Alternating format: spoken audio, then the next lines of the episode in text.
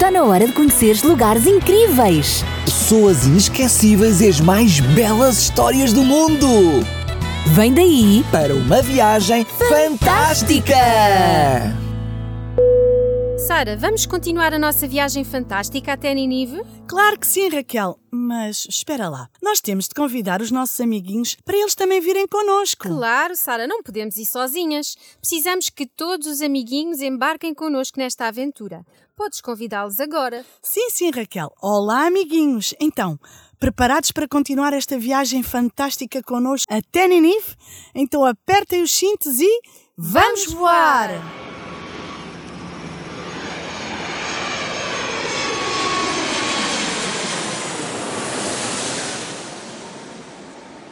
Que bom! Chegamos! E vamos mergulhar para ver se encontramos o profeta Jonas. Venham connosco. Amiguinhos, no episódio anterior vimos que Jonas foi lançado ao mar. Sim, ele pediu: levantem-me e lancem-me ao mar.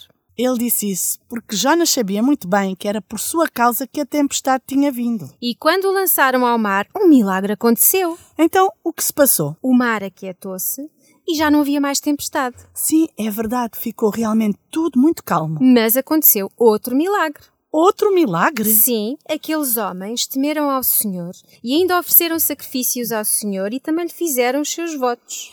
Graças a Deus, apesar de Jonas se desviar do seu destino, Deus aproveitou a oportunidade e os marinheiros também aceitaram o Senhor como o seu Deus. E agora, amiguinhos? Estão prontos para mergulhar? Eu acho que sim. Já estão todos preparados para procurarmos Jonas, o nosso profeta, que em vez de obedecer ao Senhor, fugiu, imaginem só, para Tarsis. Então vamos mergulhar. Sim, vamos lá mergulhar. Um, dois, três. Mas onde é que o Jonas se meteu? Continuem a nadar, pois temos de o encontrar. A Bíblia revela onde é que Jonas está. Ai, sim. Na Bíblia está escrito: O Senhor mandou um peixe enorme que engoliu Jonas e ficou dentro do peixe três dias e três noites. Jonas 2, 1. Incrível! Deus preparou um peixe enorme para transportar Jonas. Era um submarino. Incrível, amiguinho! Jonas está mesmo dentro do peixe! Como é que vocês se sentiam se estivessem dentro de um grande peixe? E eu acho que deve ser estranho, deve ser mesmo muito estranho. E agora, ó Sara, o que é que o Jonas está a fazer dentro do peixe? Jonas está muito triste e está a falar com Deus. E ele está a ouvi-lo e vai atender à sua oração. O nosso Deus é mesmo poderoso. Mesmo que estejamos no profundo oceano, Ele consegue escutar e atender as nossas orações. Sim, sim, mesmo dentro da barriga do peixe, Deus foi capaz de ouvir Jonas. Escutem, Jonas está a dizer: Quando eu estava a desfalecer, lembrei-me de ti, Senhor. Apresentei-te a minha oração, que chegou ao teu santo templo. Está escrito em Jonas 2:8. E concluiu também: Do Senhor vem a salvação. E é uma grande verdade. Jonas aprendeu, afinal, que a salvação vem do Senhor e só Ele é que é capaz de nos resgatar e usa meios incríveis, neste caso, um grande peixe.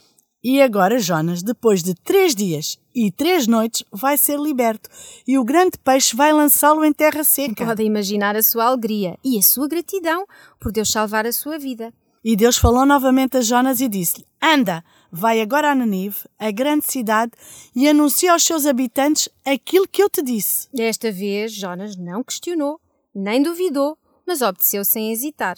Sim, ele levantou-se e lá vai ele para Nanive. Amiguinhos, agora vamos entrar na grande cidade de Ninive.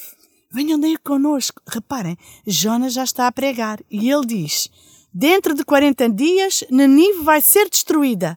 Jonas 3, 4. Estamos a percorrer todas as ruas e Jonas continua a pregar. Raquel, será que os ninivitas vão ouvir a mensagem e mudar as suas vidas? Sim, Sara. Ao ouvirem a mensagem de Jonas, as pessoas daquela cidade terrível foram contando umas às outras até que todos os habitantes ouvissem o anúncio do profeta Jonas. O mais maravilhoso foi que o Espírito de Deus imprimiu a mensagem em cada coração e levou multidões a tremerem por causa dos seus pecados e a arrependerem-se em profunda tristeza. E sabes, na Bíblia está escrito: os habitantes de Ninive, grandes e pequenos, todos acreditaram em Deus, proclamaram um jejum e vestiram-se de saco em sinal de penitência. Está em Jonas 3, 5 a 9.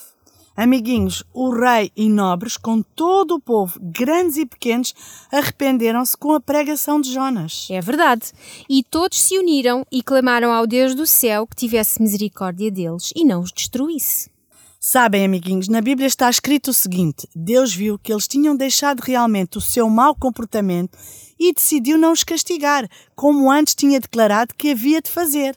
Jonas 3.10. E eu estou feliz, Sara. Ainda bem que eles se arrependeram. E é isso mesmo que nós devemos fazer quando fazemos coisas más, amiguinhos. Também nos devemos de arrepender e não voltar a fazer coisas erradas.